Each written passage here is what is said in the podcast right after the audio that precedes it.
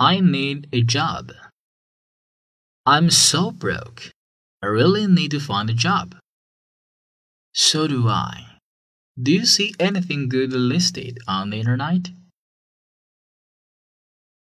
How about this? A door to door salesperson to sell baby products.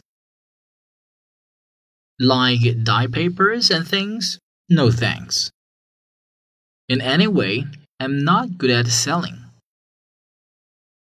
Well, I am. I may check that one out. Oh, here's one for you. An assistant entertainment director on a cruise ship. That sounds like fun. I like traveling, and I've never been on a cruise ship.